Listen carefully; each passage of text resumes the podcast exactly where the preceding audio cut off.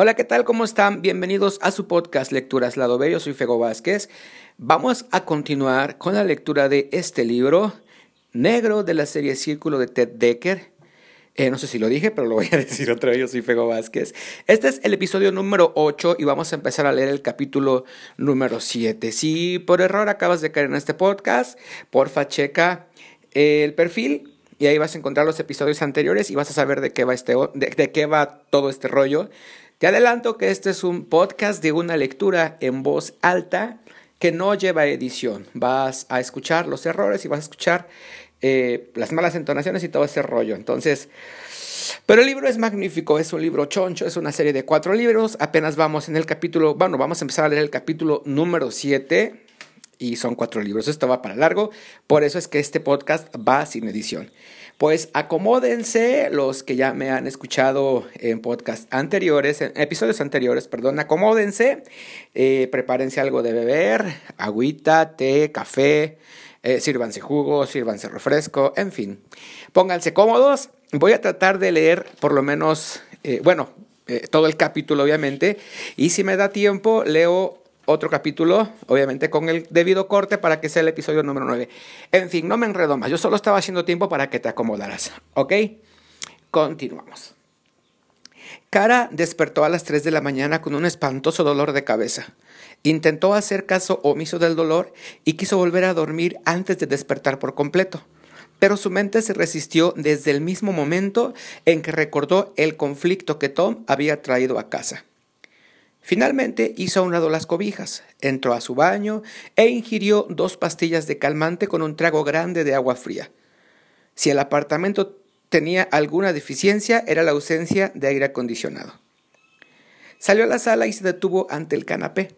Tom se hallaba cubierto con el endredón teñido que ella le había puesto encima. Su posición prácticamente no había cambiado desde que lo dejara dos horas antes. Fallecido para el mundo. Enmarañado cabello castaño se le rizaba sobre las cejas, boca cerrada, respiración firme y profunda, mandíbula recta, bien afeitada, cuerpo delgado y fuerte, mente tan amplia como los océanos. Cara había sido injusta al cuestionarle su decisión de traer sus problemas a Denver. Él había venido por el bien de ella, ambos lo sabían. Él era el bebé de la familia, pero siempre había sido quien cuidara de todos. La única razón de que él no contestara la aprobación a, Harvard como planeó inicialmente fue que mamá lo necesitó después del divorcio. Y la única razón de que no hubiera reanudado su educación después de haber instalado a mamá fue porque su hermana mayor lo necesitó. Él había puesto su propia vida en compás de espera por ellas. Cara podría hacerse la dura con él, pero difícilmente podría culparlo por sus hazañas alternativas. Él nunca se había sentado a ver pasar el mundo. Si no iba a ser Harvard, sería algo igual, sería algo, sería algo más igual de extravagante. Algo tan extravagante como pedir prestado 100 mil dólares a un usurero para pagar la deuda de mamá y empezar un negocio nuevo. Con suficiente tiempo lo pagaría, pero el tiempo no estaba de parte de ellos. Sí, Ahora el problema les pertenecía a los dos, ¿correcto? ¿A dónde diablos irían? La hermana pensó en despertarlo para asegurarse que él estaba bien, a pesar de que en un principio los rechazó. Este asunto de soñar de manera vívida era muy raro en Tom. Él no hacía nada sin cuidadoso estudio, no era dado a fantasear, sus análisis podrían ser rápidos y creativos e incluso espontáneos, pero no andaba por ahí hablando de alucinaciones. Era claro que el golpe en la cabeza lo había afectado en su discernimiento. ¿En qué estaría soñando ahora? Cara recordó la corta transferencia, la corta transferencia. Ay, Dios mío, voy otra vez. Cara recordó la corta transferencia de ellos hacia Estados Unidos cuando ella estaba en décimo grado y él en octavo. En las dos primeras semanas, él deambuló por la escuela como una mascota perdida, intentando encajar y fallando. Él era diferente y todos lo sabían. Una tarde, uno de los jugadores de fútbol, un defensa con bíceps más grandes que los muslos de Tom, lo tildó de chino asiático delicado y debilucho. Y Tom perdió finalmente su serenidad de una sola patada, mandó al muchacho al hospital Después de eso lo dejaron tranquilo, pero nunca hizo muchas amistades. Tom aparentaba ser muy fuerte durante el día, pero Cara oía a altas horas de la noche sus suaves lloriqueos en el cuarto contiguo. Ella se propuso rescatarlo. En los años siguientes pensaría que tal vez en ese entonces fue cuando empezó su propia desvinculación de los típicos hombres estadounidenses. En cualquier momento haría de su hermano un jugador, un jugador de fútbol relleno de esteroides. Cara dio un paso adelante, se inclinó y le besó la frente a Tom. No te preocupes, Thomas, susurró. Saldremos de esto. Siempre lo hemos hecho. Tom se paró en el claro y miró a las dos criaturas blancas. Sin duda eran extrañas, con sus blancos cuerpos peludos y sus piernas delgadas. Las alas no estaban hechas de plumas, sino de piel, como la de los murciélagos, pero blancas como el resto de sus cuerpos. Todo conocido, pero de manera extraña, muy extraña. Los murciélagos negros, enunció. Soñé que murciélagos negros me perseguían en el bosque. Eso no fue un sueño, contestó Gavil con tono emocionado. No, señor, tuviste suerte que yo llegara en el momento en que lo hice. Lo siento, no, no logro recordar qué está pasando. Las dos criaturas lo analizaron con mirada en blanco. ¿No recuerdas nada? indagó Michal. No, es decir, sí, Recuerdo que me perseguían, pero anoche me golpeé la cabeza en una roca y perdí el conocimiento, explicó Tom. Luego hizo una pausa e intentó pensar en la mejor forma de expresar su desorientación.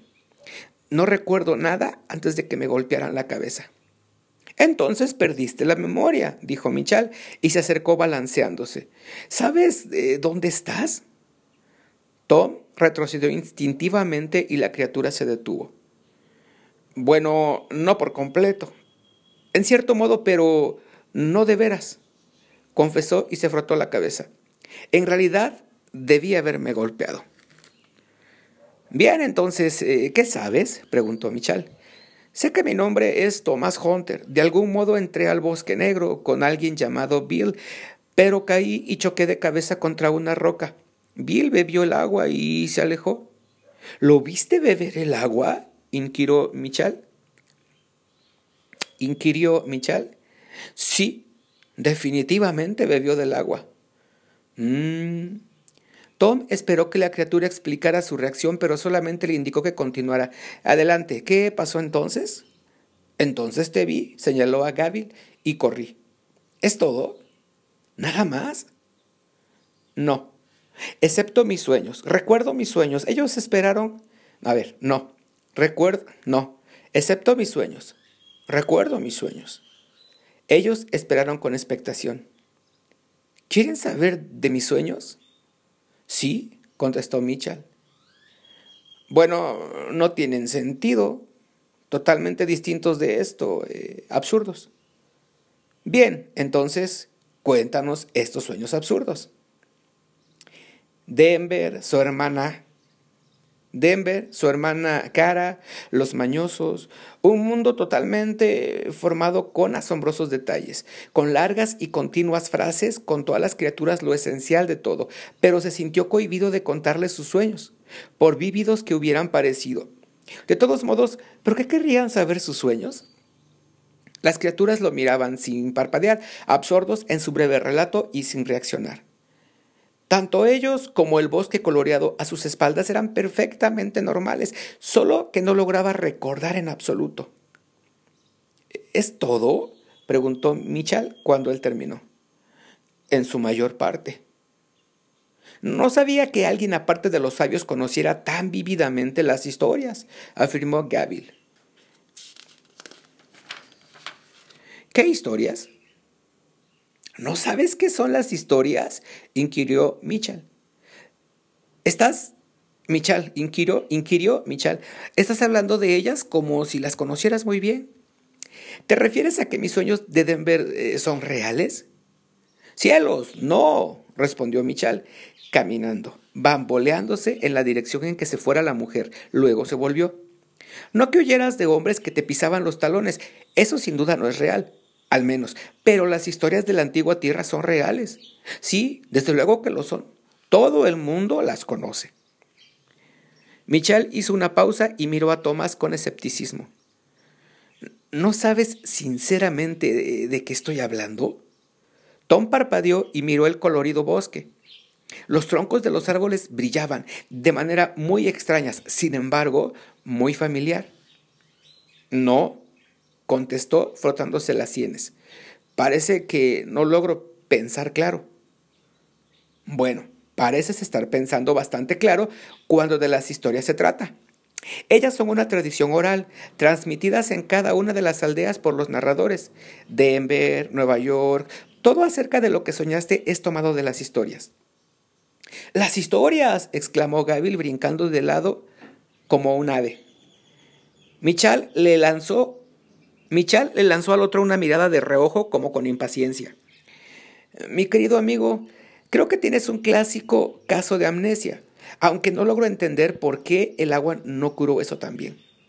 No sorprende que el bosque negro te pusiera en un estado de conmoción. Ahora estás soñando que vives en un mundo que fabricaste y en que te persiguen hombres con malas intenciones.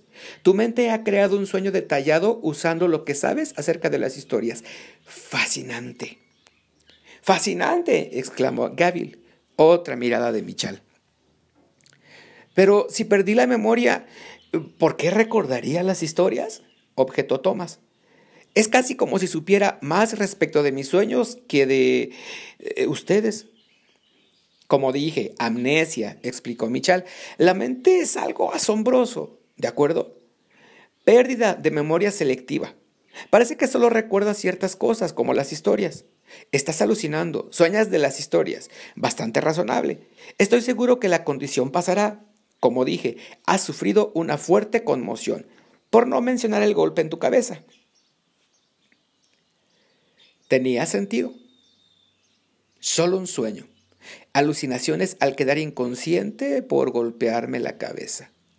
A mi juicio, concordó Michal, ¿significa eso que hubo una antigua tierra?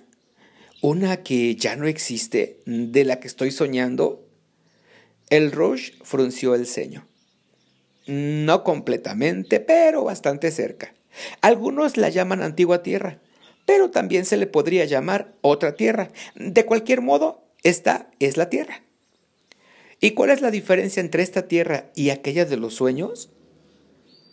Si la fuera a caracterizar en pocas palabras, en el otro lugar no se podrían ver las fuerzas del bien y el mal, solo sus efectos. Pero aquí, tanto el bien como el mal son más eh, profundos, como experimentaste con los murciélagos negros. Una diferenciación incompleta, pero muy sencilla. ¿No la expresarías así, eh, Gabil? Asimismo la expresaría bastante sencilla. Bien, entonces así es. La explicación no le pareció muy sencilla a Tom, pero le bastó. ¿Y qué le pasó a la antigua tierra? preguntó. Oh, amigo, ahora preguntas demasiado, respondió Michal, dando media vuelta. Esa historia no es tan sencilla. Tendríamos que empezar con el gran virus a inicios del siglo XXI. Los franceses, interrumpió Gavil. La variedad Rayson en el año 2010. ¿O fue en el 2012? 10, declaró Mitchell. En realidad, no los franceses. Un francés, sí. Pero no puedes decir que fue... Ah, no importa. Ellos creyeron que era algo bueno, una vacuna, pero mutó bajo calor intenso y se convirtió en un virus. Todo el asunto asoló a la población entera en cuestión de tres cortas semanas. Menos de tres, corrigió Gavil, menos de tres semanas. Y abrió, y abrió la puerta al engaño. Al gran engaño, resaltó Gavil. Sí, al gran engaño, expuso Michal, lanzándole a Gavil una mirada de déjame contar la historia. De ahí tendremos que seguir a la época de de ahí tendremos que seguir a la época de tribulaciones y guerras. Necesitaríamos todo un día para contarte cómo la otra tierra, la antigua tierra, vio el fin. Es obvio que no conoces todas las historias. ¿O sí? Evidentemente no. Quizá tu mente se ha insertado en un punto particular y está estancada allí. La mente, algo maravillosamente complicado, ¿sabes? Tom asintió. Sin embargo, ¿cómo sé que no estoy en el sueño? Cuestionó. Las dos criaturas parpadearon. Quiero decir, ¿no es posible? En ese lugar, Denver, tengo una hermana y una historia, y las cosas están sucediendo de veras. Aquí no logro recordar nada. Es claro que padeces amnesia, enunció Mitchell. ¿No crees que mi amigo aquí, muy fácilmente emocionable, y yo seamos reales? ¿Que no es pasto lo que hay debajo de tus pies o que no corre oxígeno por tus pulmones? No estoy sugiriendo que perdiste la memoria, Thomas Hunter, si ese es realmente tu nombre. Imagino que es el nombre de tus sueños. Solían usar nombres dobles en la antigua tierra, pero te llamarás así hasta que podamos comprender quién eres de verdad. Te podemos ver, expresó alegremente Gavil. No estás soñando, Tomás. Así que en realidad no recuerdas nada acerca de este lugar, inquirió Michal. ¿El lago, los Shataikis, eh, nosotros? No, no recuerdo, realmente no recuerdo. Bien, indicó Michal suspirando. Entonces supongo que tendremos que ponerte al corriente, pero ¿dónde empezar? Con nosotros, terció Gavil, el más pequeño, somos poderosos guerreros con terrible fortaleza. Gavil se paseó ufano a la derecha de Tom, parado en sus cortas y débiles piernas, como un huevo peludo de Pascua con alas, un enorme pollito blanco, violín con esteroides. ¿Viste cómo puse a los murciélagos negros a volar para ponerse a cubierto? Tengo mil historias que podría. Somos roaches, lo interrumpió Michal. Sí, por supuesto, reconoció Gavil, poderosos guerreros. Evidentemente algunos de nosotros somos guerreros más poderosos que otros, explicó Michal con un guiño. Poderosos. Poderosos guerreros, repitió Gavil. Siervos de Elión. Y tú desde luego eres un hombre. Estamos en la tierra. ¿No sabes nada de esto? Parece muy elemental. ¿Y el hombre que bebió el agua? Bill, averiguó Tom. Bill no era un hombre. De haberlo sido es muy probable que en cuanto bebiera del agua... A ver, Bill no era un hombre. De haberlo sido, es muy probable que en cuanto bebiera del agua... Ay, otra vez. Es que aquí va todo junto. Bill no era un hombre, de haberlo sido, era muy probable que en cuanto bebiera el agua prohibida, todos estaríamos muertos ahora. Él fue producto de tu imaginación, creado por los Shataikis para traerte al agua. Sin duda recuerdas el agua prohibida. Te lo estoy diciendo, no sé nada, exclamó Tom andando de arriba abajo y moviendo la cabeza de un lado a otro. No sé cuál agua está prohibida, o cuál se puede beber, o qué son estos murciélagos Shataikis, o quién era la mujer. Tom se detuvo. Ni qué significa que haya afirmado haberme elegido, concluyó. Perdóname, no es que dude de que no recuerdes nada, solo que es muy extraño hablar con alguien que ha perdido la memoria. Soy, soy lo que ellos aman un sabio. A ver, ¿qué? Soy lo que ellos llaman un sabio, el único sabio en esta parte del bosque. Tengo memoria perfecta. Amigo, amigo, esto va a ser muy interesante, ¿no es cierto? Rachel ha elegido a un hombre sin recuerdo alguno. ¡Qué romántico! exclamó Gavil, exclamó Gavil con una amplia sonrisa. ¿Romántico? Para Gavil casi todo es romántico. Es su fuero interior, en su fuero interior quiere ser un hombre o tal vez una mujer, creo. El Rush más pequeño no discutió. En todo caso, supongo que debemos empezar entonces con lo básico. Sígueme, anunció Michal y se dirigió hacia el sonido de la corriente de agua. Ven, ven. Tom lo siguió. La gruesa capa de hierba acalló sus pisadas. No perdía su espesura debajo de los, de los, árboles, sino que seguía tupida y exuberante en todas partes. Esparcidas por todo el suelo del bosque había flores violetas y azules, con pétalos del tamaño de su mano, que le llegaban hasta las rodillas. Ningún cascajo ni ramas secas ensuciaban la tierra, haciendo que caminar fuera sorprendentemente fácil para los dos roaches que andaban a brincos delante de él. Tom levantó la mirada hacia los elevados árboles que resplandecían con suaves colores. La mayor parte parecía brillar con un color predominante como verde, azulado, morado o amarillo, acentuado por los demás colores del arco iris. ¿Cómo podían brillar los árboles? Era como si los activara algún enorme generador bajo tierra que impulsaba químicos fluorescentes en grandes tubos fabricados en forma de árboles. No, esa era tecnología de la antigua tierra. Él deslizó cuidadosamente la mano por la superficie de un gigantesco árbol rubí con tonos púrpuras, sorprendido de su suavidad, como si no tuviera nada de corteza. Se dio cuenta de la altura total del árbol, impresionante. Michal se aclaró la garganta y Tom retiró bruscamente la mano del árbol. Solo un poco más adelante, informó el Rush. Solo un momento más, añadió Gavil con voz chillona. Salieron del bosque como a 40 metros de la pradera, en las orillas del río, al puente, el puente blanco por lo que él, a ver, el puente blanco por el que él atravesara a tropezones se extendía sobre las crecidas aguas. En el extremo opuesto, el bosque negro. Elevados árboles se alineaban en la orilla hasta donde se podía ver en cada dirección. Detrás de los árboles, sombras oscuras y profundas. El recuerdo de todo eso envió una ola de náuseas a los intestinos de Tom. Ningún murciélago negro a la vista. Michal se detuvo y lo miró. Quizá no fuera el más emocionable de los dos Roches, pero en ese momento estaba bastante ávido de asumir el papel de maestro. Estiró una ala hacia el bosque negro y habló con autoridad. Ese es el bosque negro, ¿lo recuerdas? Por supuesto, estuve en él. ¿Te acuerdas? Sí, me acuerdo que estuviste allí. No soy yo quien tiene el problema de la memoria. Solo hacía una doble verificación que nos diera un punto común de referencia. El bosque negro es el lugar donde viven los Shataikis, exclamó Gavil con su voz chillona. Si no te importa, yo soy quien cuenta aquí la historia, lo reprendió Michal. Por supuesto que no me importa.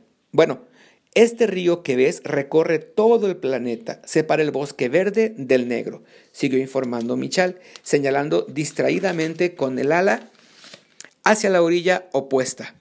Ese es el bosque negro. La única manera de entrar en él desde este lado es por uno de, es por uno de tres cruces, señaló el puente blanco. El río es demasiado caudaloso para nadar en él, ¿ves? Nadie se atrevería a cruzar a no ser por uno de los puentes, ¿comprendes? Sí. Muy bien. ¿Y recuerdas lo que te acabo de decir, correcto? Sí. Bien, tu memoria fue borrada, pero parece que funciona con toda nueva información. Ahora, continuó diciendo Michal, andando de aquí para allá y acariciándose la barbilla con delicados dedos en la parte inferior de su ala derecha. Hay muchos más hombres, mujeres y niños en muchas aldeas en todo el bosque verde. Más de un millón vive ahora en la tierra. Tal vez entraste al bosque negro sobre uno de los otros dos cruces en el extremo lejano y luego fuiste perseguido aquí por los chataikis. ¿Cómo sabes que no vengo de cerca? Porque como el sabio encargado de esta sección del bosque te conocería, y no es así. Y yo soy el poderoso guerrero que te guió desde el bosque negro, añadió Gavil. Sí, y Gavil es el poderoso guerrero que tontea con Tanis en toda clase de batallas imaginarias. ¿Tanis? ¿Quién es Tanis? preguntó Tom. Tanis es el primogénito de todos los hombres, explicó Michal, Michal después de lanzar un suspiro. ¿Lo conocerás? Vive en la aldea. Pues bien, el león, quien creó todo lo que ves y todas las criaturas, ha tocado toda el agua, ¿Ves el color verde del río? Ese es el color de Elión. Por eso tus ojos son verdes. También por eso tu cuerpo fue sanado en el instante que te tocó el agua. ¿Echaste agua sobre mí? No, yo no. Fue Rachel, soltó Gavil. Rachel derramó el agua sobre ti. Créeme, no es la primera vez que has tocado el agua de león, manifestó Michal, mientras sus mejillas se agrupaban en una suave sonrisa. Pero tendremos. Rachel te ha elegido. Gavil, por favor. Sí, desde luego. El Roche más pequeño no pareció disuadirse en absoluto por el regaño de Michal. Este siguió hablando. Como venía diciendo, hablaremos del gran romance más tarde. Pues bien, el bosque negro es donde está confinado el mal, explicó, y entonces señaló el bosque verde. Mira, el bien. Luego señaló hacia el bosque negro y el mal. A nadie se le permite tomar el agua en el bosque negro. Si lo hace, los ataikis podrían entrar libremente al bosque colorido. Habría una carnicería.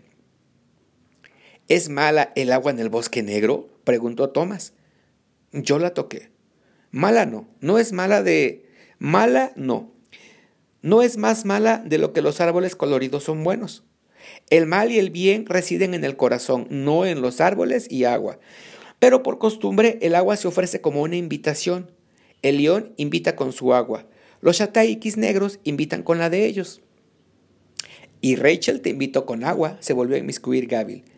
Sí, en un momento, Gabil, indicó Michal sin poder ocultar una leve sonrisa. Por muchos años las personas han acordado no atravesar el río como medida de precaución muy prudente. Si me preguntas, el más majestuoso de los Roches hizo una pausa. A ver. Eh,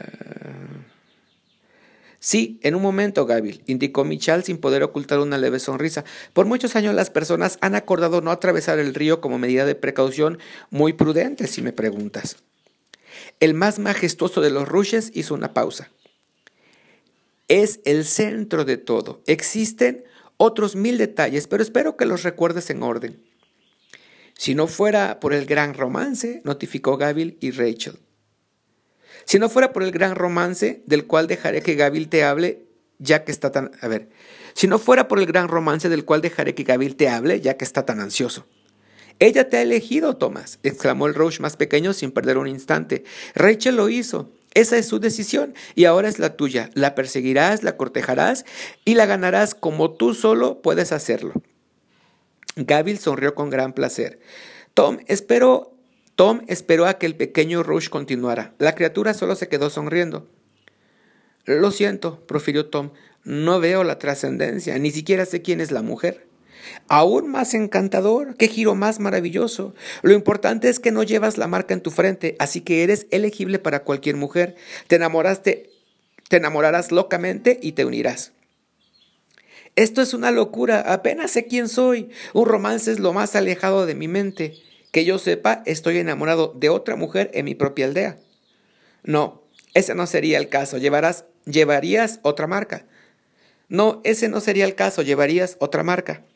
Seguramente ellos no esperaban que él fuera tras esta mujer por obligación.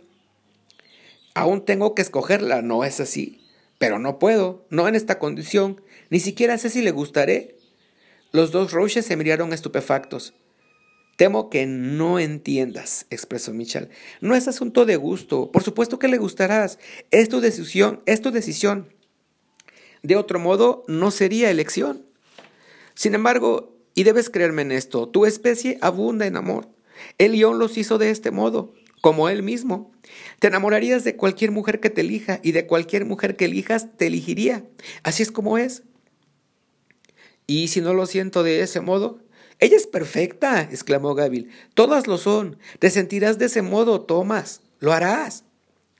Somos de aldeas diferentes. ¿Se iría ella así nomás conmigo? Detalles menores, explicó Michal. Puedo ver que esta pérdida de ah, puedo ver que esta pérdida de memoria podría ser un problema. Ahora, en realidad, deberíamos irnos. Sería un viaje lento, será un viaje lento a pie y tenemos bastante camino por delante se volvió a su amigo. Gabil, tú podrías volar y yo me quedaré con Thomas Hunter. Debemos irnos, manifestó Gabil, desplegó las alas y de un brinco salió volando.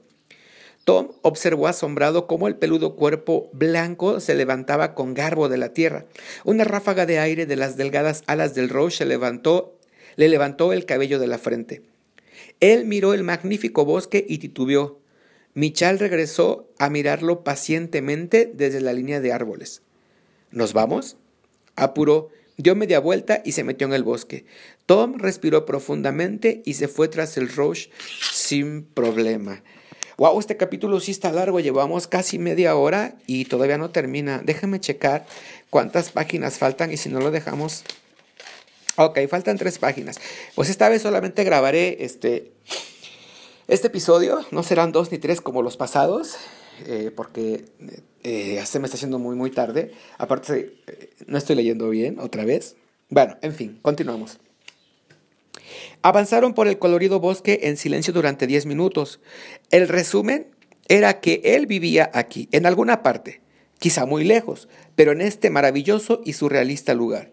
Sin duda, cuando viera a sus amigos, su aldea, su cualquier cosa más que fuera suya, le brillaría la memoria. ¿Cuánto tiempo tardaré para volver a mi gente? inquirió Tom.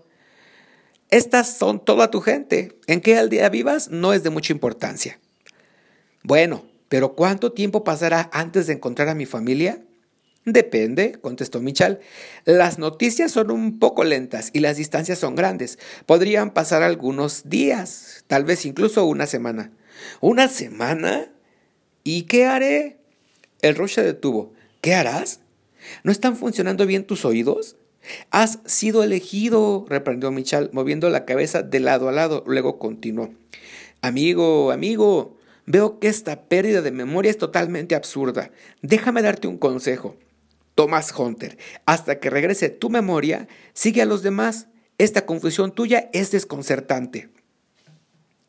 No puedo fingir. No sé qué está sucediendo aquí. No puedo. Si sigues a los otros, quizá te vuelva todo. Al menos sigue a Rachel. ¿Quieres que finja estar enamorado de ella? Estarás enamorado de ella, solo que no recuerdas cómo funciona todo. Si encontraras a tu madre, pero no la recordaras, ¿dejarías de quererla? No. Supondrías que la amabas y por tanto la amarías. El Roche tenía razón. De repente Gavil bajó de las copas de los árboles y llegó junto a Tom, sonriendo con su cara regordeta. ¿Tienes hambre, Thomas Hunter? Con el ala estirada le pasó una fruta azul. Tom se detuvo y miró la fruta. No debes tener miedo, no, señor. Esta es una fruta muy buena, un durazno azul. Mira. Gavil le dio un pequeño mordisco a la fruta y se la mostró a Tom. El brillante jugo en la marca de la, mordida, tenía el mismo matiz verde aceitoso que reconoció del río. Ah, sí, manifestó Michel regresando a ver. Otro pequeño detalle. En caso de que no recuerdes, este es el alimento que comes. Se llama fruta y también, junto con el agua, ha sido tocada por el león. Tom agarró la fruta cautelosamente en sus manos y miró a Michal. Adelante, come, cómetela. Dio un pequeño mordisco y sintió en su boca el helado y dulce jugo. Un temblor le bajó hasta el estómago y un calor se extendió por su cuerpo. Le sonrió a Gaby. Está deliciosa, opinó y dio otro mordisco. Muy buena. Comida de guerreros, exclamó Gaby. Con eso la corta criatura trotó balanceándose unos metros, saltó y volvió a volar. Mitchell le sonrió a su compañero y se puso a caminar de nuevo. Vamos, vamos, no debemos esperar. Tom acababa de terminar el durazno azul cuando Gaby le trajo otro, esta vez uno rojo. Con un descenso en picada y una sonrisa chillona, dejó la fruta en manos de Tom y despegó de nuevo. La tercera vez la fruta era verde y debió pelarla, pero su pulpa era quizás la más sabrosa. La cuarta aparición de Gavil consistió en un espectáculo de acrobacia aérea. El Roche gritó desde lo alto, serpenteando con la espalda arqueada y luego girando en un descenso en picada, el cual se las arregló para pasar exactamente sobre la cabeza del hombre. Tom levantó los brazos y retrocedió, creyendo que el Roche había calculado mal. Gavil le zumbó en la cabeza con una vibración de alas y un grito. Gavil, gritó Michal tras él, muestra allí algún cuidado. Gavil se alejó volando sin mirar hacia atrás. Poderoso guerrero, de verdad, expresó Michal, volviendo a caminar a lo largo del sendero. Menos de kilómetro y medio después, el Roche detuvo sobre una cima. Tom se acercó a la criatura peluda y miró hacia abajo. Un gran valle verde cubierto con flores como margaritas, pero de colores turquesa y naranja. Una rica alfombra que invitaba a acostarse. Tom estaba tan sorprendido del súbito cambio en el paisaje que al principio no notó la aldea. Cuando lo hizo, la escena lo dejó sin aliento. La aldea circular que se asentaba en el valle abajo centelleaba con colores. Tom pensó por un momento que debió tropezar con Dulcelandia, o que tal vez Hansel y Gretel vivían aquí, pero sabía que esas cosas eran narraciones perdidas de las historias. Esta aldea, por otra parte, era muy, muy real. Varias cabañas cuadradas, cada una brillando con un color distinto, yacían como bloques de juegos infantiles en círculos concéntricos alrededor de una estructura grande en forma de cumbre que se elevaba por sobre los demás en el centro de la aldea. El cielo encima de las moradas estaba lleno de roches que flotaban, se zambullían y se retorcían en el sol de la tarde. Mientras los ojos de Tom se ajustaban a la increíble escena, vio abajo que se abría la puerta de una morada. Observó una forma diminuta atravesar la puerta y luego vio docenas de personas esparcidas por la aldea. ¿Se te refrescan algunos recuerdos? quiso saber Michal. En realidad, creo que sí. ¿Qué recuerdas? Bueno, nada en particular, solo que todo es vagamente conocido. ¿Sabes?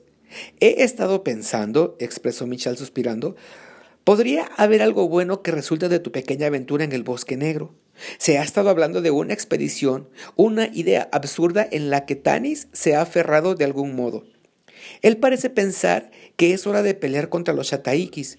Él siempre ha sido ingenioso, un narrador de historias, pero esta última charla me tiene muriéndome de risa.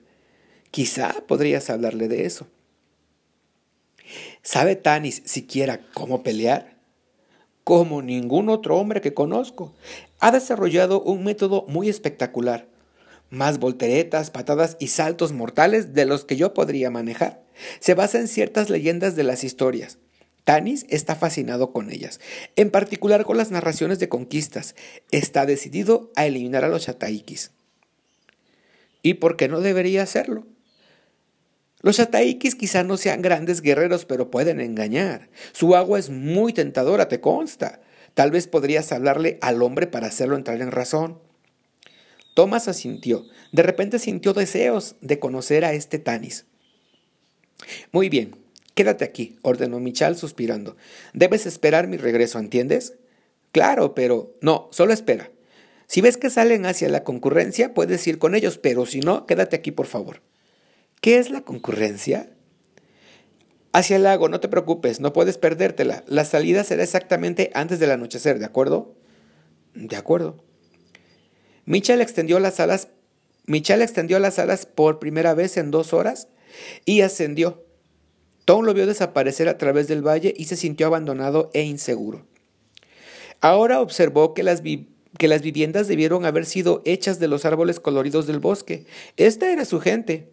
Un pensamiento extraño. Quizá no su propia gente, como papá, mamá, hermano y hermana, sino simplemente personas como él.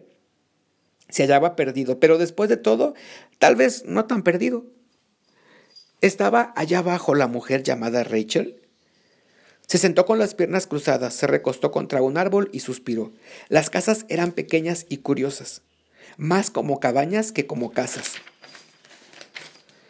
Senderos de pasto las separaban unas de otras, dando al pueblo la apariencia de una rueda gigante con rayos que convergían en un enorme edificio circular en el centro.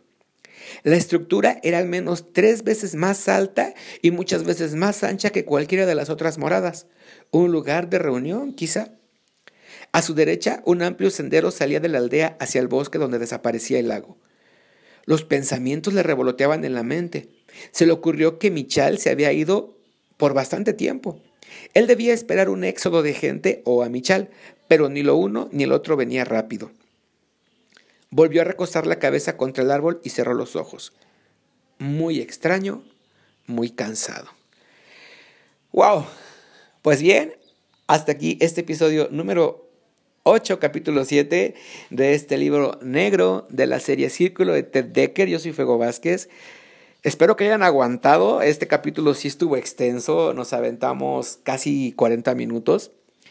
Y bueno, yo quisiera seguir leyendo, seguir grabando, pero tengo que hacer algunas cosillas y ya no me es posible. Y sobre todo que voy a ir rapidito al centro y de ahí voy a subir el este episodio. Pues bien, eh, si te gustó este episodio, eh, pues ya sabes, haz lo que la plataforma o el app que tienes en tu celular desde donde me escuchas te permita hacer, como quizás un like, quizás suscribirte, quizás compartir o quizás las tres cosas. Em, en fin, haz lo que tu plataforma o tu app te permita hacer. Y gracias por todo. Eh, nos escuchamos en la próxima. Estoy un poquito sacado de onda porque ya es tardísimo y no sé qué voy a hacer. En fin, gracias por todo. Bye.